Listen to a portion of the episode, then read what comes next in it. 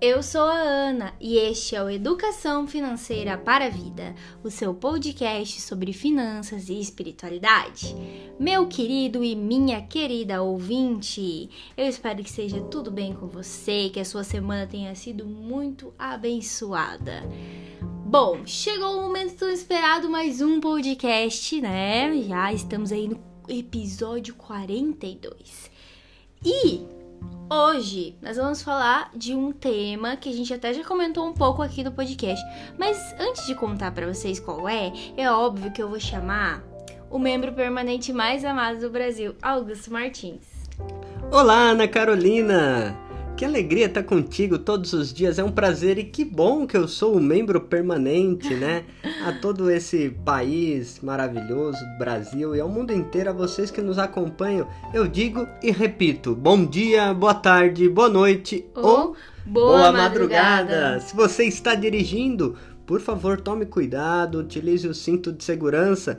Se você está no trabalho ou caminhando, nós agradecemos a sua audiência. Agradecemos o seu carinho por compartilhar este que é o seu, o nosso, Educação Financeira para a Vida. Hoje o tema é muito interessante. Pois é, galera. Hoje a gente vai falar sobre diálogo, basicamente, né?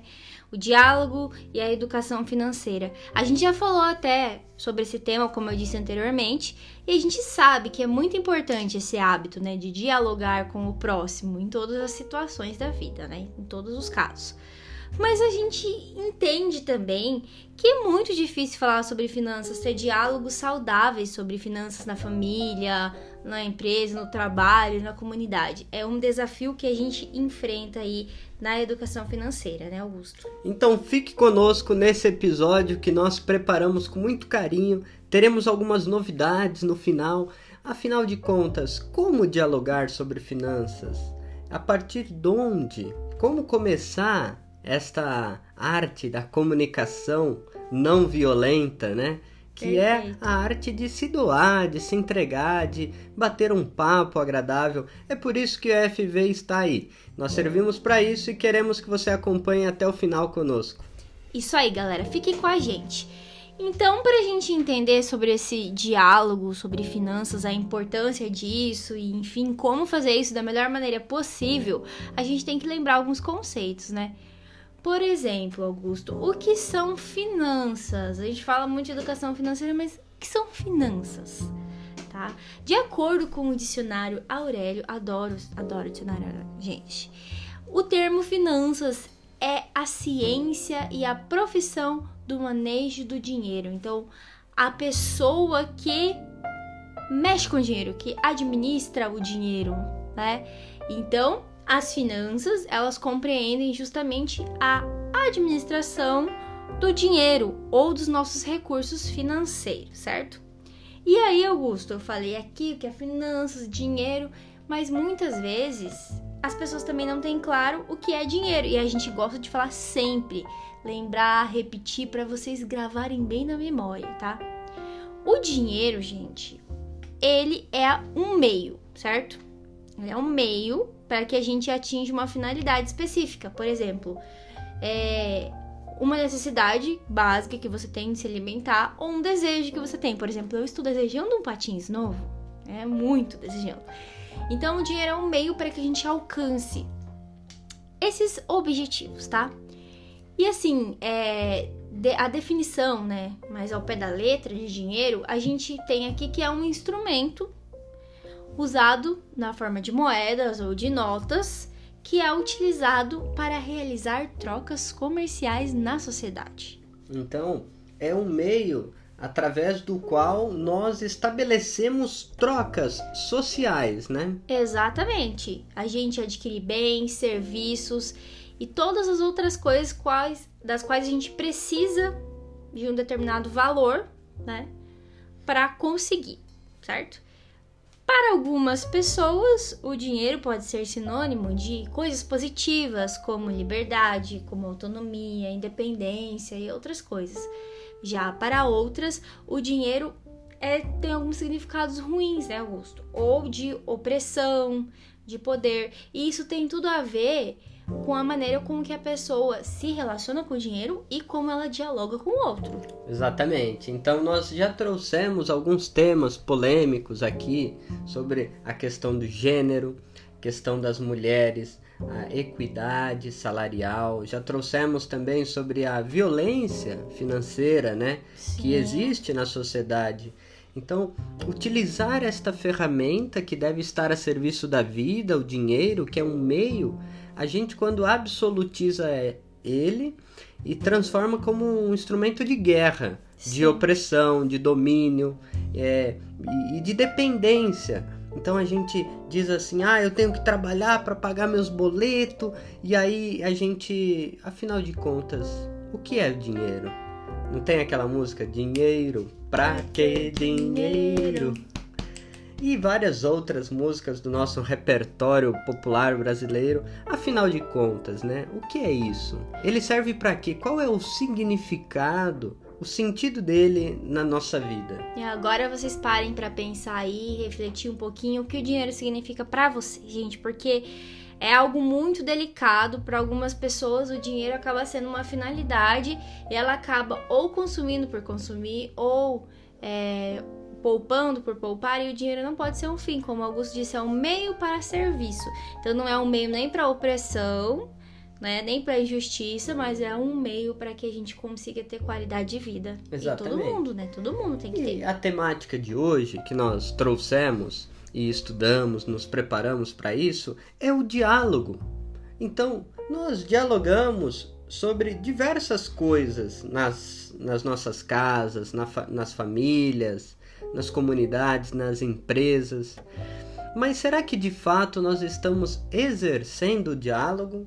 Ou apenas um monólogo, um falatório sem uma escutatória, né? Então a temática que a gente traz aqui, o dinheiro, as finanças, a moeda, é o conteúdo deste diálogo. Exatamente. E o diálogo é muito importante, justamente como eu falei, para reforçar aquele, aquela relação que você tem com o dinheiro, para você aprender novas coisas, para você ensinar também outras para as pessoas com as quais você convive todos os dias, né, Augusto? E uma coisa interessante também sobre o dinheiro que eu gostaria de falar para os nossos ouvintes é que às vezes parece confusa nossa mente dinheiro e moeda, né? Que parece a mesma coisa, né? O dinheiro, então, é um meio, um instrumento, como a gente falou. A gente trabalha e recebe dinheiro pelo trabalho, certo? Mas o dinheiro, ele é diferente de um país para o outro, correto? E isso é expresso através das moedas. Então, o dinheiro fisicamente é expresso por meio de moedas. E a moeda, ela tem três funções. A gente pensa às vezes, ah, a moeda serve só para comprar. Não. A moeda, ela é um meio de troca, ou seja, é algo que é aceito como pagamento por um bem ou serviço. Então, ela tem que ter essa função de ser um meio de troca. Então, em vez de eu trocar é, o meu celular por um patins, eu troco a moeda, o dinheiro, por um patins novo, certo? A moeda também é uma reserva de valor, porque ela pode preservar o seu poder de compra no decorrer do tempo. E é isso que os investimentos fazem, Augusto. Então a gente investe nosso dinheiro e os juros ele vai protegendo o nosso dinheiro da inflação, pra gente não perder o poder de compra que a gente tem, certo? Esses são os famosos juros compostos. Do bem, né? Porque Do tem, bem. tem uns do mal, né? Tem que tomar Ah. cuidado. Quando a gente fala que ah, eu tô devendo pra, porque não, não paguei aquela, aquele, aquela mercadoria e tô cobrando juros. É o juros composto Do mal. que me prejudica, né? Exatamente, que faz você entrar em dívidas, que faz você ficar inadimplente, que é não conseguir pagar as suas contas e vira aquela bola de neve, né? Que é mais uma expressão que a gente pode falar das populares sobre dinheiro, né? É verdade. E aí também é uma pergunta interessante para o nosso querido e querida ouvinte, né? Vocês conversam sobre os juros do mal em família? E como que é, né, essa conversa, né? Tipo, ah, eu, eu paguei tal coisa, mas quanto foi os juros? A gente, a gente omite, né, a questão dos juros do mal. Sim, porque quando você vai falar que você né, não tem o dinheiro pra pagar aquilo, que o orçamento não fechou e tal, você vai falar pro seu companheiro, pra sua mãe, pro seu filho, enfim, o que, que vai acontecer geralmente? Uma Uma discussão. uma briga. Então, às vezes, As pessoas, gente, elas associam o dinheiro a algo negativo justamente por isso, porque toda conversa que você vai ter com uma pessoa ou é comparando a sua vida com a do outro, ah não, fulano tem tal e tal e tal coisa e eu não. Ou na sua casa, tipo, não sobrou dinheiro, ou onde você gastou o dinheiro, ou o que aconteceu que o dinheiro sumiu, e aí começa toda uma discussão, né? Exatamente. É, é possível nós dialogarmos sobre dinheiro sem discutir, brigar e causar divisão na família, ou na empresa, ou nas comunidades.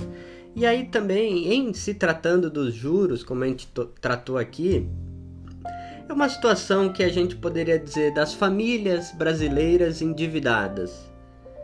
A pergunta que nós poderíamos fazer em falando de juros é: tirando juros, quanto que é a minha dívida real? Sim, isso também é uma grande dificuldade que muitas pessoas que têm dívida têm, porque às vezes ela reparcelou várias vezes aquela dívida, ela já perdeu a noção do valor original da conta dela, principalmente se for cartão de crédito, né? Que é bem fácil da gente vem tudo junto, né? As contas, às vezes você nem sabe mais do que você comprou, que junto com outras coisas que você comprou deu aquele valor grandão e você não conseguiu pagar, né? E a gente acredita, gente, que uma maneira, uma estratégia de vocês começarem a ter um diálogo bom sobre o dinheiro dentro da casa de vocês ou dos ambientes que vocês frequentam é falar de coisas positivas e Exatamente. envolver. Por exemplo, dentro de uma família, um projeto em comum, um sonho que a família toda tem, por exemplo, fazer uma viagem específica. Quando a família começa a se reunir para falar sobre o dinheiro, olha, a gente vai juntos economizar ou trabalhar mais, cada um vai fazer sua parte em prol de um objetivo comum, você pode começar por aí. Por aí, quem sabe você não começa a fazer o planejamento já das finanças do mês, começa por algo positivo. Porque de repente, se você for com algo negativo, não, a gente precisa porque a gente tá com dívida e tal, já vai gerar no outro aquela coisa de rejeição, sabe? Então, o diálogo em casa é muito importante sempre pensar na perspectiva positiva, como qualquer outro tema polêmico que as famílias têm dificuldade de falar, né? É, sexualidade, por exemplo, enfim. São temas que são um pouco complicados às vezes para os pais conversarem com os filhos, enfim.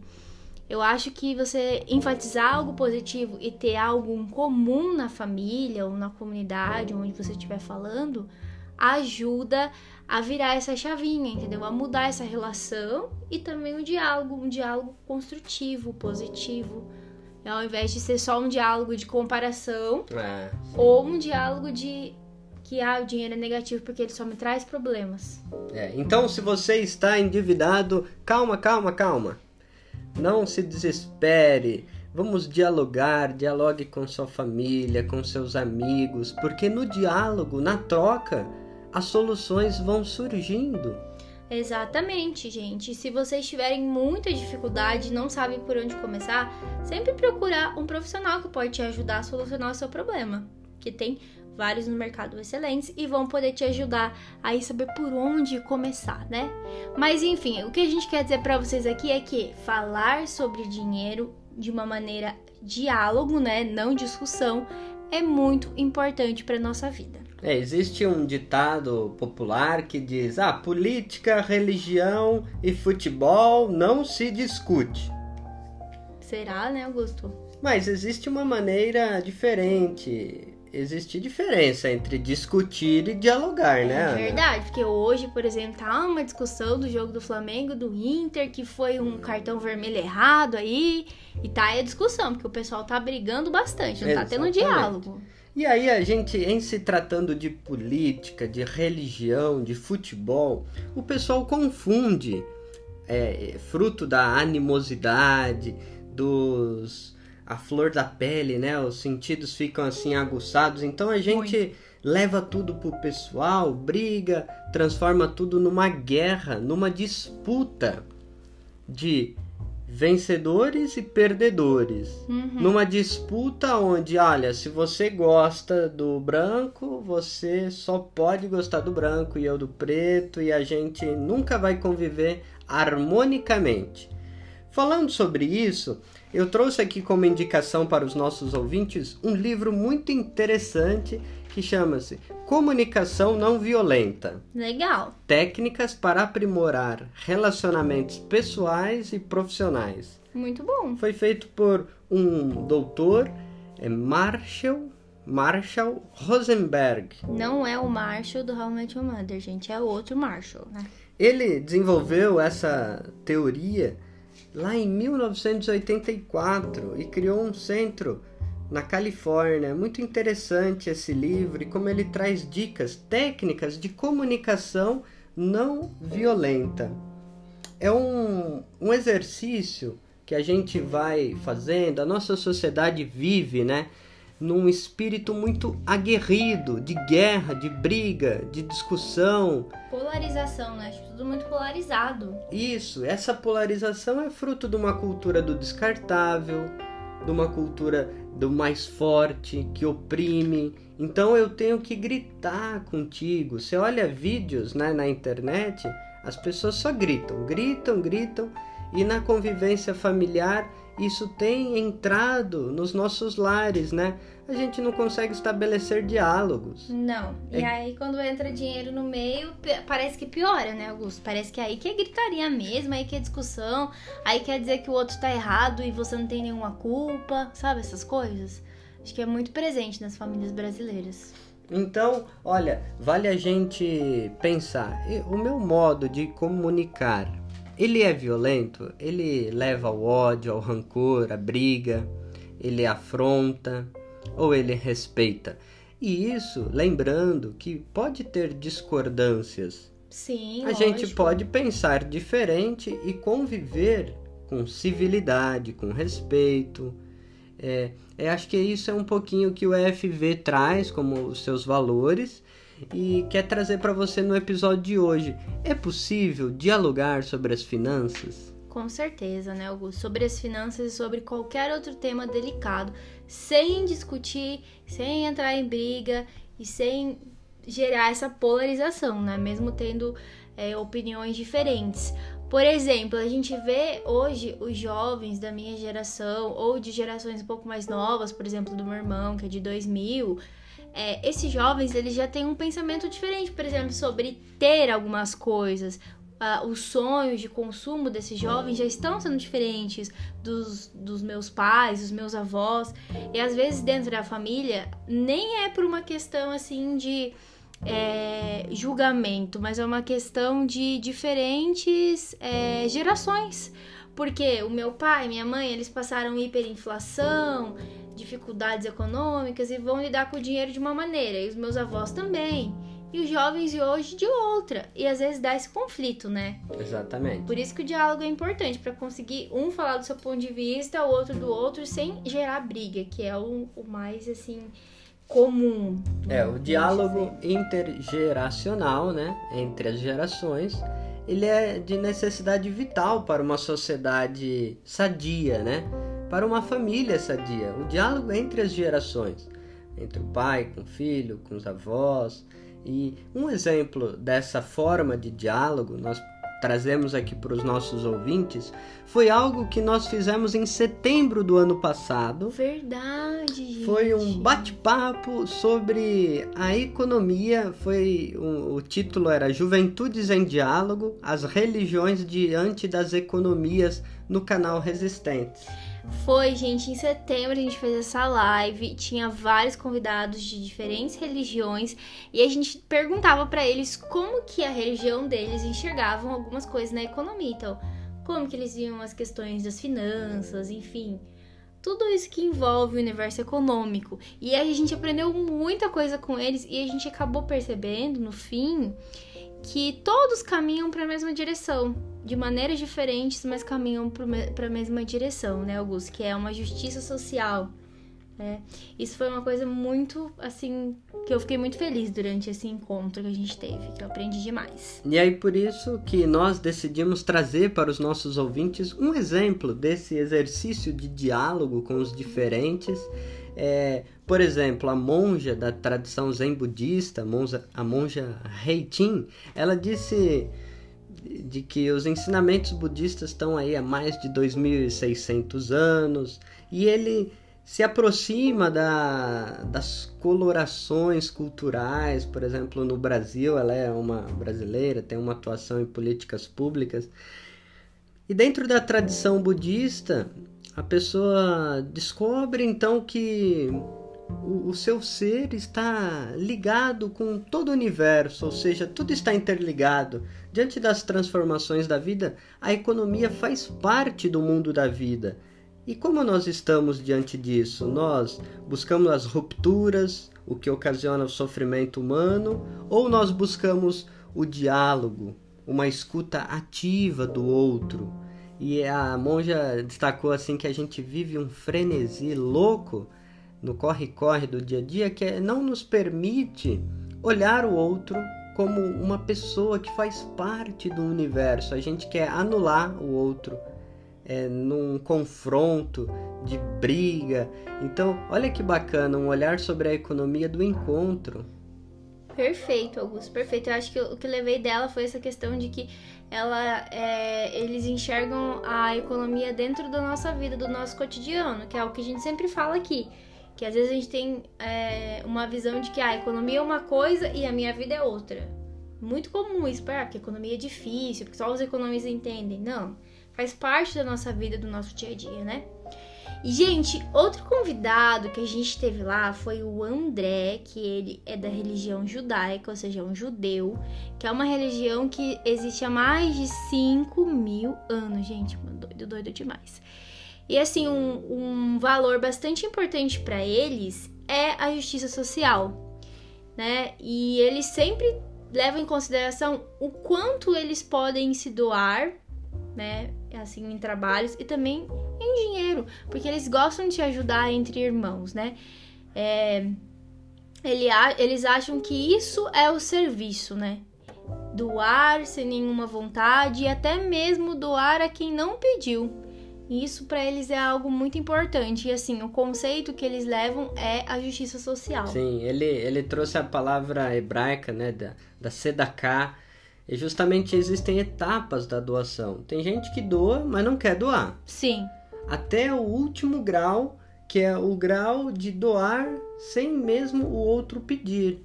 Então ele fala de uma, de uma sociedade justa, muito interessante, trazendo as escrituras, a tradição hebraica é, foi algo que a gente aprendeu com ele, né? Nesse diálogo. Perfeito, perfeito. E aí também teve o Rickson, né? Que é da Umbanda, ele é estudante de pedagogia.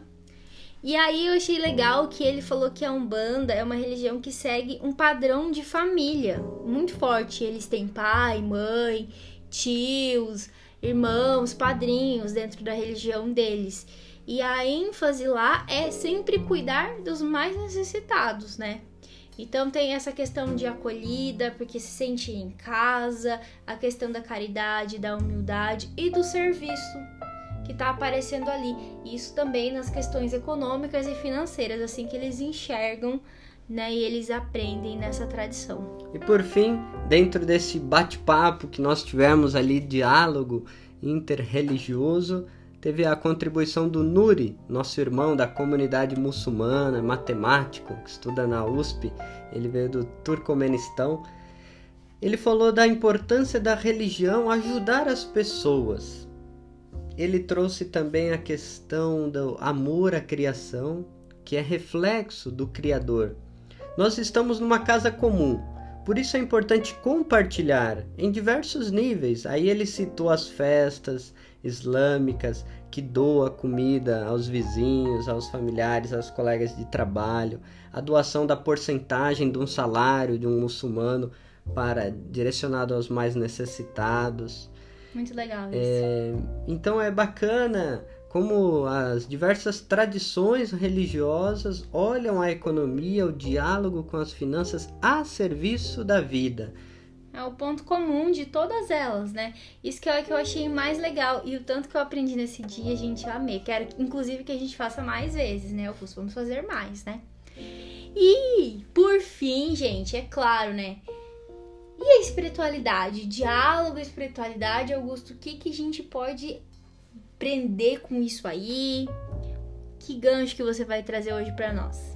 Ah, não poderia deixar de lado aquele clima que nós estamos vivendo aqui no Brasil, que é a campanha da fraternidade. Sim, gente, é verdade. Nós já estamos na quaresma e nós temos a campanha da fraternidade, que começa na quarta-feira de cinzas, né? Ela existe, Ana, desde 1961, foi iniciada lá no Rio Grande do Norte por um, pelo Dom Eugênio Sales, um bispo muito bacana que assim foi revolucionário na atuação, na sua atuação no Brasil como expressão de uma caridade, da solidariedade em favor da dignidade humana as campanhas da fraternidade foram se espalhando então no Brasil inteiro e desde 1964 é, oficialmente o Brasil inteiro celebra no período da quaresma é, as campanhas da fraternidade. Então essa campanha Augusto é só da igreja no Brasil, né?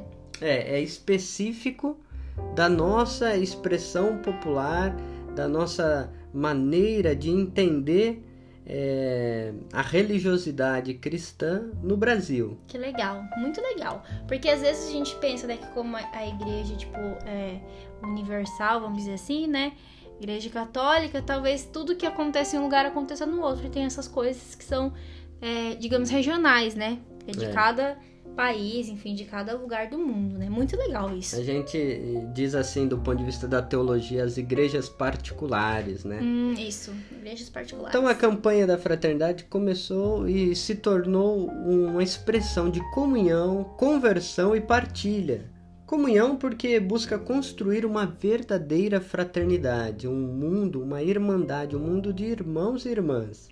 Conversão na tentativa de se deixar transformar pela força fecunda do Evangelho. Que legal. Então, a palavra viva de Jesus Cristo, pela força do Espírito Santo, transformando a igreja a partir de dentro e a sociedade como um todo. E partilha, ou seja, trazendo o reino de Deus na sua realidade concreta a partir dos pobres. Lindo. Então, gente. aquilo que nós esperamos né? Aquela aquela glória celeste, como dizia Santa Teresinha, fazer o céu aqui na terra. Sim. Ai, lindo, gente, eu amo essa suspeita, porque eu adoro as campanhas da fraternidade, né? E olha só que legal, a campanha da fraternidade, ela tem objetivos permanentes, e daí também cada campanha tem objetivos específicos, né? Mas os objetivos permanentes são despertar o espírito comunitário e cristão no povo de Deus, comprometendo, em particular, os cristãos na busca do bem comum.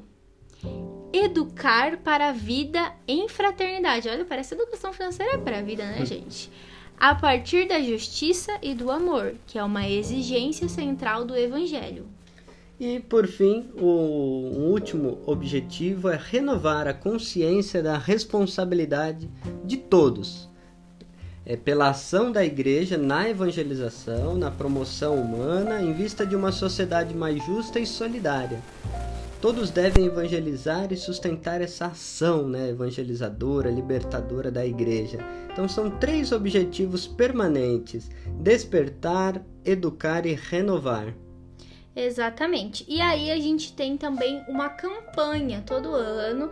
A gente ganha um envelope lá, é né? A coleta do Domingo de Ramos. Isso, daí no Domingo de Ramos a gente leva. Essa coleta, ela é destinada então para gestos concretos, né, que a gente faz durante a quaresma para com os mais pobres, então é destinada para algumas ações que a igreja realiza que tem relação com essa campanha que foi feita, né? Isso, já vista as ações da, das cáritas diocesanas e diversos trabalhos é, na Igreja do Brasil.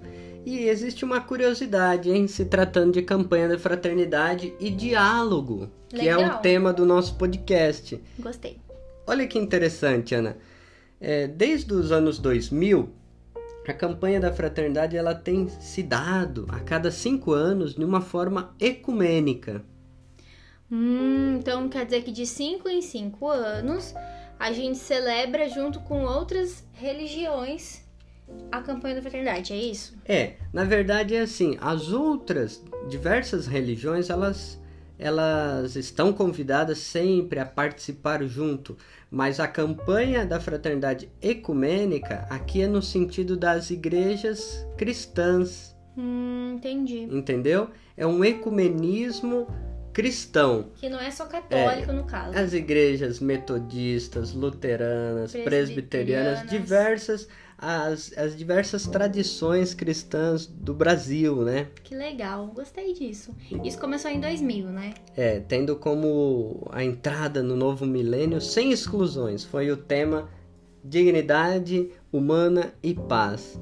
De lá para cá nós tratamos sobre solidariedade e paz, economia e vida. Hum, é, eu lembro, gente, sabia que eu lembro dessa campanha? Vocês não podem servir a Deus é o dinheiro, eu lembro. Lembro. Em 2016, a casa comum, nossa responsabilidade, né? Ver o direito brotar como fonte e correr a justiça qual riacho que não seca. Eu gostei também dessa campanha. Eu lembro que a música era legal. E por fim a deste ano, que é a fraternidade e diálogo, compromisso e amor. Compromisso de amor. E Cristo é a nossa paz, né? Isso é o lema, né? O Gus que fala, né? Cristo é nossa, é nossa paz, do que era dividido, ele fez uma unidade através do diálogo. Né? Então, olha que interessante, né, Ana? A partir desse Conselho Nacional das Igrejas Cristãs, o famoso CONIC, uhum. nesse bate-papo, nessa interação com a CNBB, a Conferência Nacional dos Bispos do Brasil, no dia 17 de fevereiro, na quarta-feira de cinzas, foi lançada essa campanha. E você, nossos ouvintes, é convidado a, aí onde você está, participar. É, gente, além, óbvio, né, das celebrações, existem várias atividades que as igrejas promovem, inclusive agora as igrejas cristãs promovem informações, atividades relacionadas à campanha da fraternidade. Isso é muito legal, né? Gente, e olha só que, que interessante, né? Falando dessa campanha que tem o diálogo ali é, como principal tema, a gente vê o objetivo geral dela que é o convite às comunidades de fé e às pessoas de boa vontade a pensarem, avaliarem e identificarem caminhos para superar as polarizações e violências através do diálogo amoroso, testemunhando então a unidade na diversidade. Achei lindo. É, e como objetivos específicos, Ana, redescobrir a força e a beleza do diálogo como um caminho de relações mais amorosas e também denunciar as diferentes violências praticadas e legitimadas indevidamente em nome de Jesus Verdade, porque isso acontece, né? Infelizmente ainda.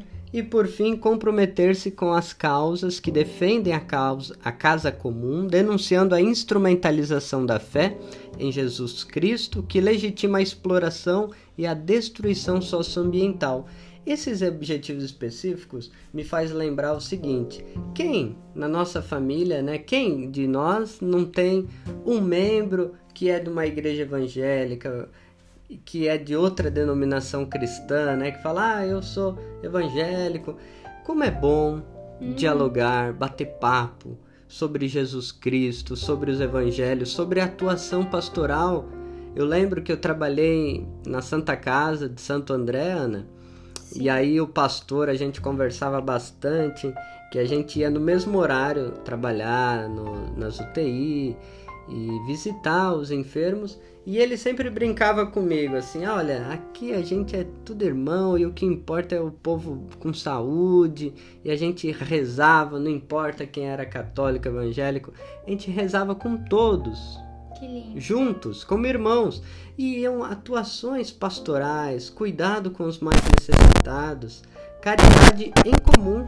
Igual o Ali, né? Vocês lembram do Ali que a gente trouxe aqui no episódio do Natal? Também, né? Vocês sempre trabalharam juntos e também rezaram juntos, apesar de serem de religiões diferentes. É o mesmo objetivo, isso que é maravilhoso. E esta campanha traz justamente isso. Olha, gente, tem muita gente falando em nome de Jesus, instrumentalizando a fé para explorar o outro. Ou para gerar violência, que é o pior ainda, né? Violência e justifica essa violência com uma fé, né? Então isso é algo totalmente assim, eu não consigo nem denominar, gente, porque não entra na minha cabeça, né? E aí a gente sempre tem que se questionar. Eu acho que essa campanha faz muito isso, fez comigo também quando eu tava estudando e lendo sobre ela. Será que a nossa prática hoje, o que a gente faz no dia a dia, ela promove um diálogo com os próximos, né? Com os nossos irmãos ou tá potencializando um ódio, uma polarização. Então a gente tem que tomar muito cuidado sobre isso, porque acho que tá todo mundo também meio que os nervos à flor da pele, pandemia, tanta coisa que aconteceu, né? É, e, e se potencializa o ódio por questões simples, né? Sim. É uma mensagem que você manda no WhatsApp, é uma mensagem no Facebook, no Instagram é um, um, desejo, né, uma manifestação de ódio nas redes sociais. Existem várias formas, entre aspas, sutis de disseminar o ódio, a intolerância, a opressão, as fake news, as mentiras. Sim. E a gente tem que tomar muito cuidado com isso. É, eu acho que a gente tem que entender que o diálogo ele não pode, tipo, ser reduzido a algo tipo assim, ah, não, então vamos dialogar numa boa para negociar, tipo assim, vantagens, poderes. Não é isso. O diálogo é para gerar o bem comum, é uma construção coletiva, não exclusiva, entendeu? Eu não posso excluir o próximo.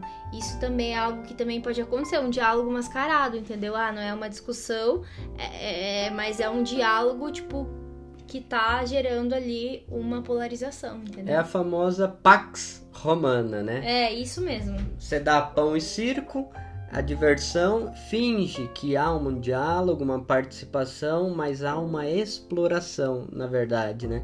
E a gente vai deixar na descrição desse podcast a mensagem do Papa Francisco para os cristãos do Brasil, todos aqueles que fazem parte desta campanha bonita. Então a gente vai deixar o Papa retoma a importância do diálogo e ele faz menção, né, aos profissionais da saúde, às Sim. pessoas que trabalham incansavelmente é, pelo bem comum, né? E aí o Papa também traz algumas questões muito bacanas que a quaresma é um momento propício de conversão e a conversão ela nasce do exercício do diálogo. Sim, gente, olha que coisa linda. E a partir deste diálogo, né, Augusto, a gente tem que procurar então superar obstáculos de um mundo que às vezes é surdo, segundo o Papa Francisco, ou seja, não escuta, né, o que os outros têm a falar. Escuta algumas pessoas, né? Outras não. E a gente quando tá disposto a dialogar, a gente estabelece tipo uma postura de recepção. Então a gente às vezes supera um superego nosso para acolher outra pessoa, né? E esta cultura do diálogo está também embasada em Jesus, que foi usado no lema da campanha da fraternidade é que Cristo é nossa paz, do que era dividido ele fez uma unidade que está lá em Efésios, né? É, então esse, esse é o verdadeiro compromisso de amor, ou seja, colocar-se na escutatória, como dizia o Rubem hum. Alves. Isso. Nesse exercício de se inclinar ao outro. É pelo outro, é, olhando a sua história, vendo o porquê das suas convicções, a prática de um diálogo real, verdadeiro, né? O Papa Francisco conclui dizendo o seguinte: olha que bacana. A fecundidade do nosso testemunho dependerá também de nossa capacidade de dialogar, encontrar pontos de união e os traduzir em ações em favor da vida, de modo especial a vida dos mais vulneráveis. Então ele deseja para todos nós aqui do Brasil a graça de uma frutuosa campanha da fraternidade ecumênica e ele é, envia abraços a todos, uma bênção especial, pedindo para que nunca deixem de rezar para ele, né? Olha que bacana. Então, gente, a gente trouxe essa temática para vocês para destacar, olha como que é bacana é, o diálogo, né? No, na, na, carta, o Papa Francisco faz menção várias vezes a uma encíclica que ele escreveu, que é a Fratelli Tutti. E aí, é, nós já falamos sobre essas temáticas, mas na Fratelli Tutti ela nasceu do diálogo.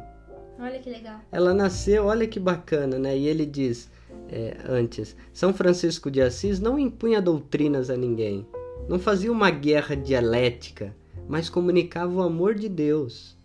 Então, essa, essa convicção de que Deus é amor e quem permanece no amor permanece em Deus. O sonho de uma fraternidade, de uma sociedade mais justa. Num mundo de guerras, de divisões, Francisco estabeleceu pontes e construiu a unidade. E aí o Papa Francisco revela que a Laudato Si nasceu do encontro com o, o patriarca Bartolomeu e a Fratelli Tutti nasce do diálogo, que não era uma, um mero formalismo diplomático, politicamente correto, com o imã é, lá no encontro que ele teve em Abu Dhabi. Olha que interessante, uma encíclica que nasce do diálogo, em diálogo. Muito bonito, gente. Perfeito.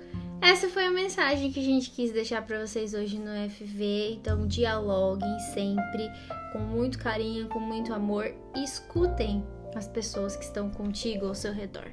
Isso é um grande exercício de amor, né? Escutar. E é isso, gente. E um beijo especial da semana para quem vai vai para o povo de Sarandi, no Paraná, aqui no nosso estado, especialmente para o nosso ouvinte Josimar e toda a sua família. Um grande beijo para vocês, obrigado por estarem sempre nos escutando, gente. E é isso, as fontes, o que a gente usou vai estar na descrição deste episódio. Compartilhem, enviem para seus amigos, entre no nosso site, leiam o nosso blog, comentem, compartilhem mandem mensagens pra gente. Nós estamos com saudade das mensagens de vocês, viu? Então, um beijo grande e lembre-se sempre: educação financeira é, é educação, educação para a vida. vida.